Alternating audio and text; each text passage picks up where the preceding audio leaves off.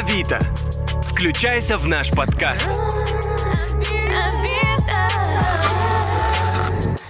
Всем привет, это Авито подкаст, и у нас сегодня прекрасный повод вспомнить поговорку «Хочешь изменить мир? Начни с себя». А в гостях у нас сооснователь проекта «Теперь так» Маша Гельман. Привет.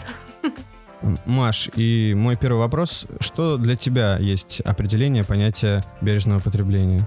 Бережное потребление, оно включает э, ну, по сути, самый распространенный, наверное, ответ э, – это осознанное потребление. Но когда мы говорим про осознанное потребление, это часто история про то, что я осознаю свои действия, понимаю, что я делаю, и как это может э, влиять на окружающую среду, на людей, которые меня окружают, на меня лично. Но когда мы говорим про бережное потребление, это включается другая грань а, наших действий, когда мы относимся бережно то есть, условно, мы осознаем, что мы делаем, но мы понимаем, что можно носить вред. Когда мы говорим про бережное потребление, мы осознаем, что мы делаем, но стараемся минимизировать этот вред, либо, наоборот, э, даже принести какую-то пользу окружающим людям, окружающей среде, нашему кошельку, себе лично. Следовательно, это некий комплекс, такой подход общий, а, как э, жить в этом мире так, чтобы всем было в нем комфортно, а, в частности, нашему ну, как бы миру, окружающей среде и прочему. То есть это из разряда незнания правил не освобождать от ответственности? Да, в каком-то плане, абсолютно. Но при этом в данном случае знание правил добавляет ответственности. А расскажи подробнее о вашем курсе, который называется «Теперь так» о его модулях, как появилась такая идея, почему такое название? Да, проект «Теперь так» — это курс и бюро. Если мы говорим про курсы, это э, еженедельная рассылка, где каждую неделю наши студенты получают одно письмо в неделю, и мы э, делимся с ними практическими советами, как вести бережный образ жизни, в частности, э, в быту. То есть, условно, как сокращать количество мусора, которое каждый из нас производит, как вводить какие-то практики, например, в более бережную покупку еды, в уборку дома, в выбор гардероба, в путешествие, в экологизацию офисов и прочего. Следовательно, у нас есть шесть основных, основных модулей, где мы разные грани жизни освещаем, а, летом у нас запустился еще один про маркировки вместе с экологическим союзом, когда мы уже рассказывали про то, что нарисовано на наших товарах, в тех самых треугольничках, странных э, знаках с листочками или с э, э, все, что написано эко, био и прочее, как это проверить, как узнать, правда это или неправда, избежать гринвошинга, то есть когда нас бренды намеренно обманывают, говорят, что они зеленые, экологизированные, на самом деле это не так, и ничего под собой, те знаки, которые на себе рисуют, не значит. Вот. А, и сейчас э, в сентябре у нас стартует новый курс, э, посвященный работе с ресторанами, называется «Общепит». Это уже будет профессиональный курс, в котором мы будем как раз помогать э, ресторанам вводить практики бережности в свой бизнес. А есть какие-то правила, как читать маркировки? Да, во-первых, это э, знать, где их найти, то есть, словно, где они находятся на упаковке. Самих маркировок около 500 штук, только экологических, а самих по себе еще больше. Следовательно, запомнить их все, естественно, невозможно. А задача их пытаться найти, понять, к какому типу они относятся. Там есть определенные ну, правила, но тем не менее основные маркировки знать, ну, запомнить можно. Там, типа, если в треугольничке, это будет тип материала самой упаковки. Если на э, косметике мы смотрим, там такая нарисована приоткрытая баночка, написана какая-то цифра, это не срок сохранения, а срок э, хранения во время, если там, товар открыт. Да, и дальше уже как бы с помощью Гугла можно все это проверить. Просто суть в том, что иногда эти маркировки могут быть в разных дизайнах, потому что ну, с разными периодами тоже у них логотипы обновляются, тоже нужно это перепроверять. Вот и все. Как понять, э, что пора менять свою философию потребления? Я думаю, что как бы для многих э, история с бережным потреблением начинается все-таки с личного. Это может быть как история, что я слишком много генерирую мусора и хотел бы его сократить. То есть просто в какой-то момент ты понимаешь это, ну, осознаешь это. А с другой стороны, это история про некое бережное отношение к своему личному кошельку, к финансам, которые ты ведешь, потому что само потребление предполагает по собой все время какие-то траты. Но если вести их бережно, то можно их сокращать и дальше уже их скорее вкладывать и обеспечивать себе больше будущее, нежели чем э, отправлять их даже в помойку. Потому что даже когда мы говорим про те же самые упаковки, важно понимать, что цена на эту упаковку вшита в товар. Следовательно, когда мы покупаем товары в упаковке, мы покупаем этот товар, и то, что напрямую потом часть денег направляется в мусорку. Или, например, если мы безответственно или не умеючи покупаем много продуктов э, питания, то часто мы можем их не успевать съесть, и опять же мы их выкидываем. Сейчас по статистике в среднем около 40% отходов, которые отправляются на свалку, это пищевые отходы. Следовательно, 40% нашего бюджета, ну так, утрирую, можно говорить, что когда мы тратим деньги на еду, 40%, если мы неправильно все это съедаем или позволяем этому испортиться, мы просто выкидываем на мусорку. Следовательно, это наши собственные деньги. Маша, а как и когда ты решила перейти на новый образ жизни? Это мой самый, наверное, нелюбимый в каком-то плане вопрос, потому что все ожидают, что это будет тот самый момент, когда на меня вдруг развер... развернулись тучи, ко мне пришло какой-то э, мираж, не знаю, чудо, и сказала, типа, все, давай, действуй так, и я все осознала, и там, типа, через меня пошла вселенская энергия, все изменило вокруг меня. Нет, такого не было. Я довольно давно об этом начинала задумываться. То есть пока путешествовала в, в Европе, в Штатах, видела, как люди начинают э, по-другому вести свой быт, как они уже там, сортируют отходы, делают компост, э, используют какие-то многоразовые штуки вместо одноразовых. Мне это нравилось, этот опыт накапливался, и к 2016 году я уже поняла, что сама незаметно для себя это делаю. То есть, словно, у меня этот э, путь начался с того, что я покупала пластиковые бутылки воды, и вместо того, чтобы... Ну, это тоже про деньги было. Вместо того, чтобы покупать новую воду, которая стоила каких-то денег, я просто туда воду постоянно наливала, наливала, наливала. Естественно, ну, в какой-то момент бутылка приходила в негодность. Потом я подумала, зачем мне все время покупать эту бутылку, если я могу обзавестись многоразовой. То же самое было с, э, со стаканчиками для кофе. Э, в данном случае просто кофейни, который был около меня, предлагали скидку на то, чтобы ты покупаешь кофе, свой термос, а не в их стаканчик. Это тоже было выгодно, мне понравилось. Да, потом я начала сортировать, потом поняла, что сортировать мне неудобно, потому что у меня на тот момент не было около меня, около дома раздельного сбора, следовательно, нужно было куда-то это возить. Это было для меня неудобно, следовательно, я для себя приняла решение просто не брать больше мусора, не могу сказать, что это всегда успешно происходит. В какой-то момент, когда я устаю, я все равно что-то покупаю в пластиковой упаковке, которая не перерабатывается, еще что-то. Но я стараюсь, э, по крайней мере, еду э, не покупать в упаковке, либо ну, сокращать ее. То есть, условно, за один поход э, за продуктами, то, что я покупаю на неделю, там может быть максимум там, 2-3 товара, которые будут в упаковке, все остальное это будет без нее. То есть все, что я куплю, свою тару.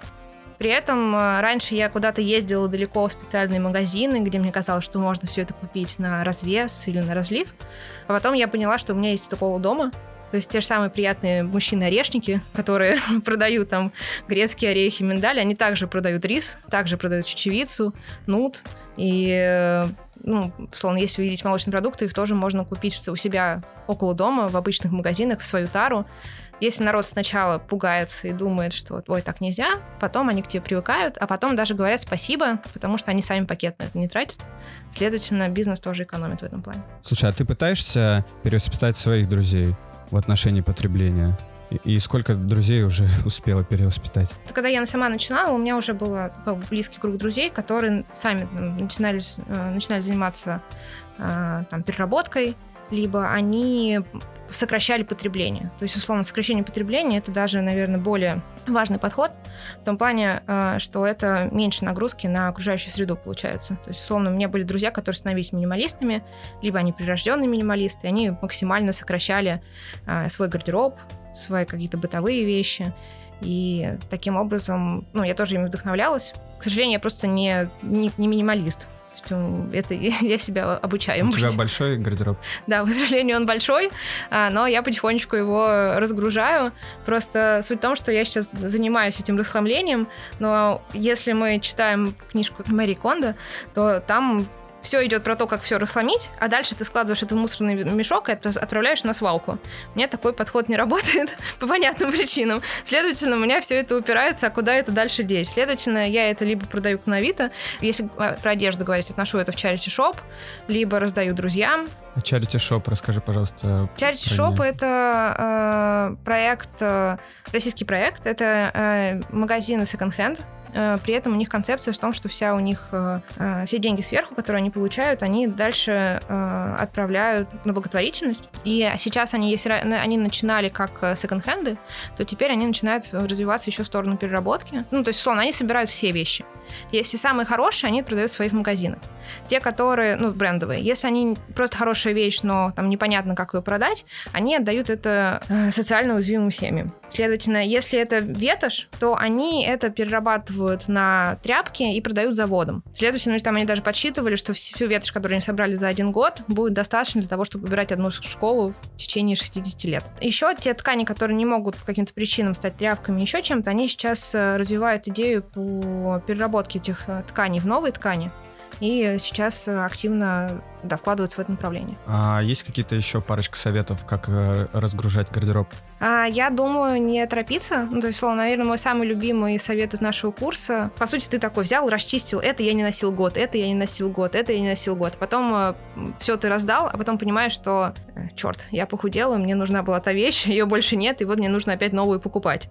Следовательно, опять небережно. Идея заключается в том, что ты все это расчистил, сложил это в, в пакет и дал себе две недели пожить с этим. В какой-то момент ты понимаешь, что какая-то вещь тебе нужна, а какая-то вещь, наоборот, не нужна. Ты это обновляешь, и уже в этот момент этот пакет можно от него избавиться. Дальше э, уже действуешь на свое усмотрение. Если тебе нужны дополнительные деньги, ты их пытаешься продать э, через э, специальные там сервисы, либо есть, э, если это винтажная какая-то брендовая вещь, то можно продать через сервис, там, например, Second Friend Store, которые у себя это распространяют, продвигают и прочее, но проще, честно, самому иногда через Авито. Дальше, условно, если нет, и там, если не хочешь этим заниматься, заморачиваться, если, ну, ты понимаешь, что вещи тебе дороги, они классные, ты бы хотел, чтобы они в поле твоего зрения как-то оставались, можно подарить подругам или обменяться. Сейчас часто устраивают свопы.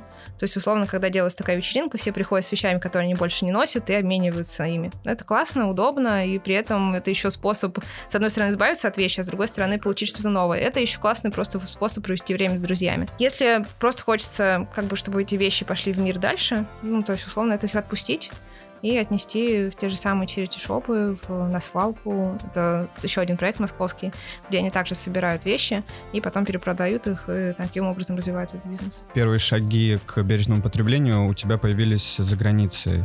Может быть, ты отметишь какие-то особые случаи или с чего конкретно это началось для тебя? А, ну, в данном случае, как бы, наверное, больше всего меня поразила программа, которая была введена в Сиэтле, штат, штата Вашингтон. Там уже на государственном, ну, как бы на уровне штата э, их ну, жители просят заводить компост в домашних условиях, и они, ну, как бы все помешаны на этом. То есть, условно, это э, не то, что привычная ситуация, что у тебя есть четыре контейнера, где ты разделяешь четыре типа материала, есть еще пятый, куда ты складываешь э, остатки от еды, они превращаются в э, компост. Это полезная добавка, по сути, к, к почве. Дальше это можно возвращать в землю, которая потом даст, опять же, новые материалы, новые ресурсы, ту же самую еду.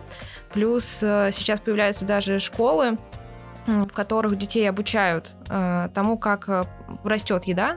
У них есть свои школьные сады, огороды, где как раз все, что в школьной столовой ну, образуются пищевые остатки, они их собирают, э, делают компост, и дальше дети там сами уже выращивают. И, по сути, это такая замкнутая кольцевая система. Это очень здорово. Плюс, э, ну, мне всегда нравилось то, что, как бы, если, например, из больших кейсов, э, то, что я лично не видела, но мне нравились подходы, э, то, что делал, например, Икея по всему миру, они э, сейчас запустились в первую очередь в Сиэтле, в, в Австралии, они открыли свой собственный секонд-хенд магазин. Идея в том, что все люди могут приносить вещи Икеи туда, там их продать за купоны, ну, за ваучеры, а, и дальше другие люди могут туда прийти и купить это. Ну, то есть, условно это некая платформа, куда можно принести свою мебель, получить за это, ну, в данном случае, правда, валюту Икея, а не там, какую-то специальную. Но э, суть в том, что они уже об этом думают и рассматривают, как э, расширять свой бизнес и переходить от э, идей там, создания нового к, к созданиям старого. При этом еще у них еще есть другие программы, например, в, в Англии они запустили отдельную линейку для домашнего судоводства, а, где там есть специальные, значит, э, такие домашние теплички уже с правильными подобранными лампами, с э, системой орошения внутри. То есть, словно можно спокойно заводить себе домашний огород. Это супер бережный подход в том плане, что ну, у меня есть проблема. Я покупаю все время зелень, ее все время много. Тут получается, что либо ты ее все время засушиваешь, и она все не, не кончается, либо э, ты ее, ну, к сожалению, бывают кейсы, когда их приходится выкидывать. А так у тебя это все растет дома, это свежее, и ты... Когда нужно сорвал, когда Да, абсолютно. Нужно...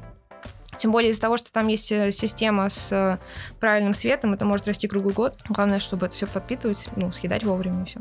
А есть какие-то основные имена в плане бережного потребления? Вот э, ты говорила про блогеров, может, назовешь парочку? Да, смотри, там, например, Бея Джонсон, она является таким основоположником движения Zero Waste, ноль отходов. Как бы история заключается в том, что она 10 лет уже ведет этот образ жизни, и сейчас э, ее семья из четырех человек и одной собаки, они э, генерируют примерно меньше банки мусора в год. В год? Да. То есть, условно, они так перестроили свой образ жизни, что они выкидывают маленькую баночку. Все остальное у них либо они это не покупают, либо они сокращают потребление, либо они это переиспользуют. Она в своей книге пишет про много интересных э, э, штук, которые у них в районе введены. То есть, условно, например, у них на их э, район есть одна, назовем это сарай, один сарай, в котором лежат инструменты. Там молотки, стремянки, вот это все. То есть на всех. Следовательно, это некое общее пространство. Если тебе надо, ты это берешь, а так ты это дома не хранишь. И она говорит, что она так сократила количество вещей в доме, что у нее теперь уборка просто в радость, потому что это где-то 30 минут, час всего дома. Потому что нет вещей, следовательно, не, не с чего смахивать пыль. Ты просто протер полы, где-то обмакнул сверху. Идеальный минимализм. Да, да, да. Ну, это меня вдохновляет, что уборка убивает, конечно. Еще из блогеров есть Лорен Сингер. Она тоже молодая девушка. У нее есть свой собственный магазин э, товаров Zero Waste. Ну, то есть там именно того, что можно много раз использовать. Здесь есть, конечно, небольшой парадокс, потому что, с одной стороны, она продает классные полезные товары, но это всегда новые товары. А, следовательно, это ну, история про то, что зачем покупать новое, потому что когда мы покупаем новое, мы, следовательно, э, с одной стороны, да, мы закрываем проблему с утилизацией, потому что мы сокращаем эти товары многоразового пользования, и когда он выйдет из строя, там пройдет много-много лет, может быть, это еще достанется нашим внукам, но мы забываем про части его производства. Потому что когда товар производится, тоже ресурсы на его откуда-то добывали, пока его производили, значит, работали заводы, это энергия, вода, то есть это происходит, к сожалению, загрязнение воздуха, этот товар еще доставили к тебе, пока работал магазин, там тоже это все производилось, тратилось и прочее. Следовательно, ну, есть большая нагрузка на этот товар. Бережнее всего покупать это в с рук или там у кого-то, то есть, условно, это история про именно такое вторичное использование. Следовательно, если очень хочется бутылку для воды, первым делом надо посмотреть, есть ли дома что-то, что может стать бутылкой для воды. А если такого нет, то, а, например, там поискать советские термосы, отличные, еще что-то. И, следовательно, это будет э, также закроет потребность и не надо будет покупать дорогой новый термос. Либо по друзьям, может, у них лишний есть. Слушай, а расскажи, пожалуйста, какой набор вещей обычно у тебя в сумке? А, сейчас я его абсолютно сократила. Ну, расскажу. То есть, условно, когда я захотела стать zero waster, у меня не получилось, это важно. Я себе решила сразу пойти по ложному пути и накупила много вещей. Тех самых, которые должны были меня сделать человеком ноль отходов. А, я купила себе эти те самые бамбуковые приборы, которым не пользуюсь, а, ватные диски а, для снятия макияжа, ну, хлопковые, многоразовые, которыми тоже не пользуюсь, потому что я перестала пользоваться макияжем, то есть параллельно с этим.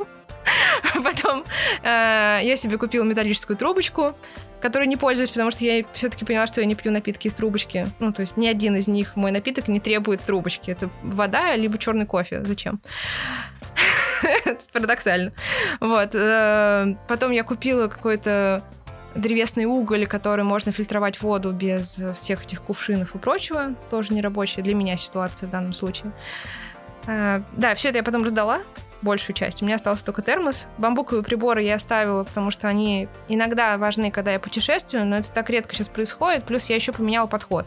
То есть, ладно, раньше у меня даже был термос для кофе, я перестала им пользоваться. Просто я взялась за правило, если я пью кофе, это должно быть всегда в многоразовой чашке, желательно в многоразовой чашке самого заведения. То есть, условно, я прихожу туда и прошу налить в их местную чашку. Как правило, даже если у ребят есть только бумажные стаканчики, часто есть их личная чашка. Если очень попросить, они очень как бы обычно нальют. Вот. Либо, если это, не знаю, я ухожу, выхожу из офиса за кофе, я могу взять с собой офисную кружку и попросить налить туда. Не надо никакого дополнительного предмета, и поэтому у меня в сумке обычно компьютер, блокнот э, и бутылка для воды, плюс еда с собой в течение дня, на всякий случай. И мешочек, если вдруг мне захочется, ну, маленький мешочек, типа дополнительный, если мне захочется купить что-то на развес. А какие флагманы в России по бережному потреблению? В общем, есть Роман, Са- э, Роман Саблин, у него есть собственный проект Green Driver. Он, э, во-первых, это они назыв... Ну, семья экологистов, он не zero waster, он э, скорее, наоборот, пытается в разных направлениях внедрять практики бережности. То есть, условно, это касается, например, там, путешествий, тому, как они ведут образ жизни, как они обучают других. Следовательно, можно посмотреть на его опыт. А, есть еще Мамьяна, Э, это тоже, ну, она как раз э, представитель там, движения «Ноль отходов», тоже рассказывает про свой опыт, тем более она сейчас недавно родила ребенка, тоже интересно посмотреть, как это преломляется в контексте нового человека в ее жизни и как она там выбирает подходы в этом плане. А вообще интересный факт, что как бы само движение в первую очередь э, как начало развиваться в Петербурге, и потом уже пришло в Москву. То есть, условно, у нас ну, как бы здесь чуть меньше э, представителей э, там блогеров каких-то больших, но тем не менее тоже есть. Есть, например, Полина Григорьева, она как бы училась как раз у Романа. Сейчас э, там в Одинцово она проводит ну, классные программы для местных жителей, как это все развивать и рассказывает о своем опыте. Много говорит о том, как экологично путешествовать на той же самой машине, там высчитывая все там способы, как чтобы это было и дешево для кошелька, с точки зрения расхода бензина и с точки зрения выхлопов э, там окружающей среды, допустим. Да, еще можно последить за э, Ирой Козловских. Э, она как раз представитель движения «Ноль отходов», работает в Greenpeace, и у нее э, пол-литровая банка в год мусора. Вот, она меня восхищает, очень классная девушка, и всем ее рекомендую. Она недавно ездила на Байкал, и как раз изучала, что там происходит, и нашла на берегу Байкала биоразлагаемый пакет, который, находясь в природе и прочее, не разложился. Он был в, своем, в своем нормальном как раз состоянии. То есть, словно, когда мы говорим про биоразлагаемый пластик, разрабатывать технологии, которые позволят сделать его, но биоразлагаемого пластика не существует. Могут быть биоразлагаемые какие-то упаковки, но, скорее всего, их тоже пока не существует. Тем более важно понимать, что когда мы говорим про биоразлагаемое, это история про то, что они биоразлагаемы в особых условиях, когда они разрабатывались, но в России, к сожалению, нет системы компостирования всеобщей. Следовательно, до компоста это может не доходить. Если это не попадет на свалку, скорее там не будет нужных условий для того, чтобы это разложилось. Бумага сама по себе разлагается, если у вас есть э, бумага, бумага не картон, ее можно отправить в компост, если вы делаете компост дома. Но важно понимать, что выбирая между пластиком и бумажным пакетом, э, нужно выбирать э, многоразовую сумку, потому что, опять же, мы возвращаемся к истории, что у нас есть э, некий предмет, который живет очень короткое время. И, следовательно, мы видим только часть ту, как я его утилизировал бережно, я молодец. То есть я его отправил на переработку, там пластик отправил, бумагу, а, но когда у нас все это производится, по факту пластик произвести даже сейчас в нынешних условиях э, проще, нежели чем бумагу. То есть, условно, потому что сейчас так все это поставлено на поток, э, в глобальном плане будет меньше тратиться, ну, там, например, электроэнергии и прочего. Но когда и про бумагу, там все время нужно, получается, смотреть, из какого она материала сделано. Это было из первичного леса, например, или из вторички. А, получается, что, ну, по факту ни один из этих предметов не является решением. И когда мы между ним выбираем, лучше стараться вообще в руки взять, если у нас нет пакета с собой или там сумки. Если у нас есть тот самый пакет с пакетами, можно не идти, ну, как бы не бежать покупать себе там, новую сумку, а попытаться доиспользовать те самые пакеты. Если мы понимаем, что нам не хочется использовать те самые пакеты, то тогда нужно прекратить, прекратить поступление новых пакетов в свою жизнь, э, обзавестись одной максимум двумя многоразовыми сумками, зависит от того, как много вы покупаете, сколько нужно носить. И э, те пакеты отправить на утилизацию, и все. Больше не должны появляться в нашей жизни. Слушай, а какие бы ты дала советы обычному офисному работнику? Да, во-первых, э, отказаться от бумажных стаканчиков. Это еще хуже в плане утилизации, потому что мы думаем, что это бумага, но по факту из того, что там есть внутри дополнительное нанесение, как правило, из пластика, тонкая пленка, для того, чтобы просто бумага не промокала, пока она держит жидкость, а, следовательно, это нельзя переработать в дальнейшем, и, скорее всего, это будет еще сложнее утилизироваться, даже если это попадет в компост, то, скорее, даже не утилизируется, не разлагается. А, это, ну, то есть, словно, постараться это заменить чем-то. Если вы любите кофе на вынос, то постарайтесь найти как бы какую-то замену термоса, что это можно взять с собой.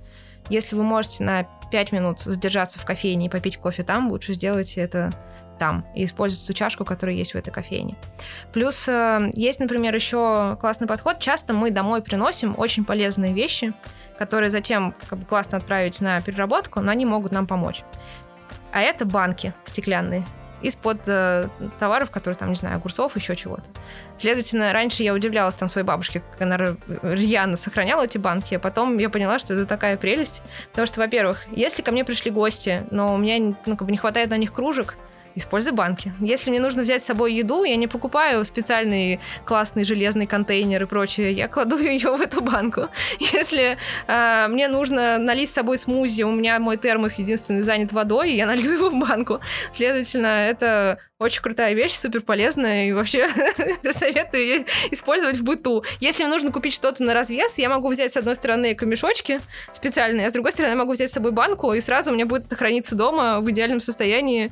Все будет чисто, классно, и тем более, если это стеклянная банка с нормальной крышкой, и там будет храниться какая-нибудь крупа, то там никто не заведется внутри. Никаких проблем с дополнительными э, насекомыми не появится. Наши бабушки уже знали. На самом деле это действительно так. Если мы хотим вести бережный образ жизни, нужно вспомнить, как это делали в Советском Союзе наши бабушки. То есть, словно, первым делом, после того, как подписались, конечно, на, на наш курс, нужно идти э, к бабушке и спрашивать, э, какой самый бережный способ. Но по факту, если вы сокращаете количество упаковки, которое в дом появляется, то и количество мусора, который вы выносите, который хранится, оно э, также уходит.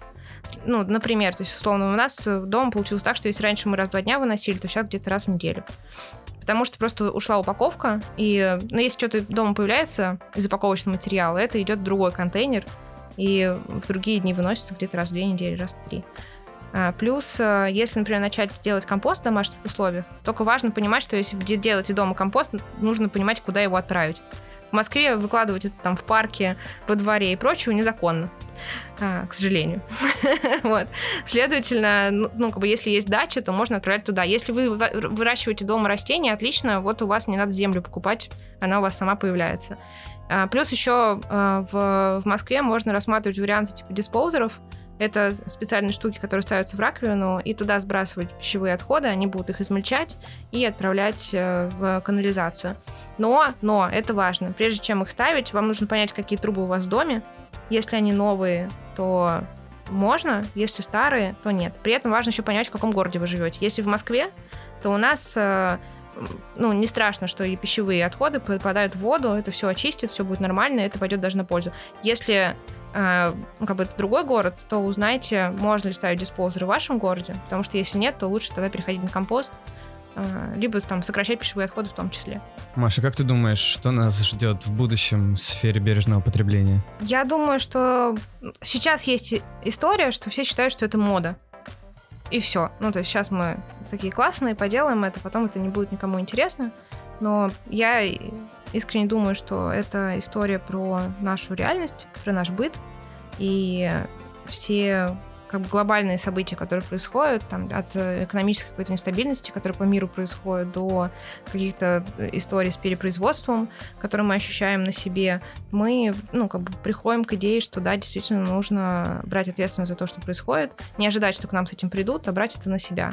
Следовательно, дальше уже будет история. Если мы говорим про сокращение потребления, то как будет меняться экономика вместе с этим, и какие будут выходить на первый план а, бизнесы и подходы. То есть, условно, я искренне верю, что это будет история больше про сервисы, либо про развлечения – когда нам не, ну, мы будем вкладываться в моменты, в события, либо в какие-то услуги, нежели чем в вещи, потому что количество вещей может быть ограничено в этом плане. А у тебя есть какие-то планы на будущее, конкретные проекты, возможно?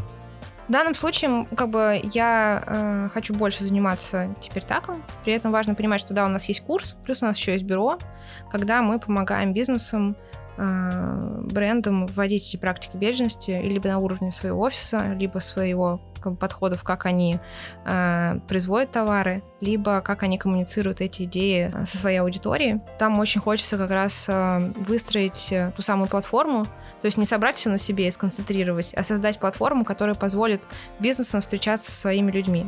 Маша, есть какой-то список литературы для деликатного перехода к бережному потреблению? Да, сейчас в России очень много э, выходит новых э, изданий э, и на эту тему. Например, у издательства Бомбора, это группа Эксмо, они недавно выпустили книгу «Как отказаться от пластика» бывшего директора Гринписа, где он как раз рассказывает про э, то, что такое пластик, его влияние на окружающую среду и как э, это можно переходить. Книгу адаптирована на российский рынок. А, то есть, словно, там те примеры, которые приводятся, также можно найти и в России.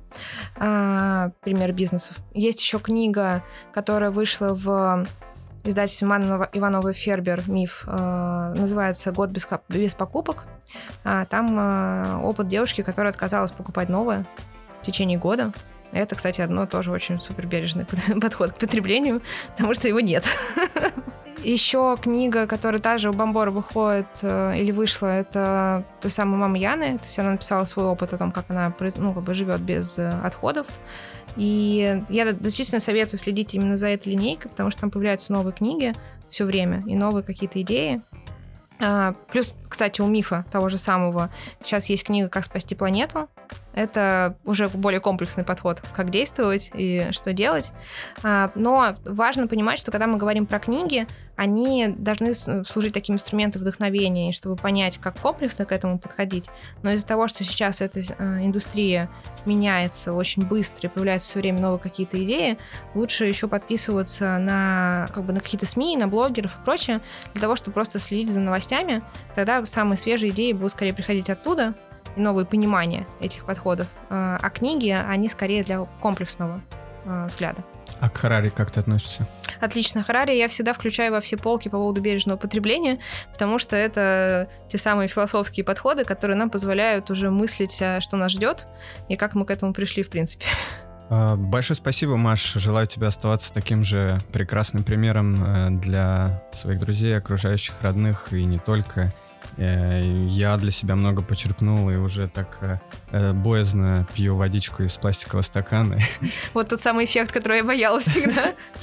Ну, на самом деле, я больше уже со своей точки зрения стал больше понимать и относиться к этому с точки зрения плюс. Если позволишь, добавлю, что как бы это наверное, естественно, что появляется чувство боязни или вины о том, что я что-то сделала не то и прочее, но я рекомендую всем перестать испытывать вину и просто начать брать на себя ответственность. Условно, мы не можем испытывать вину за то, что делали э, в прошлом или за то, что делают люди окружающие, потому что это, ну, мы можем, конечно, физически можем, но это ни к чему не приведет. Если мы начнем просто брать ответственность за свои поступки здесь, сейчас и завтра, то мы можем начать меняться сами. Если просто чувствовать там, стыд, вину, расстройство и прочее, то это ни к чему не приведет.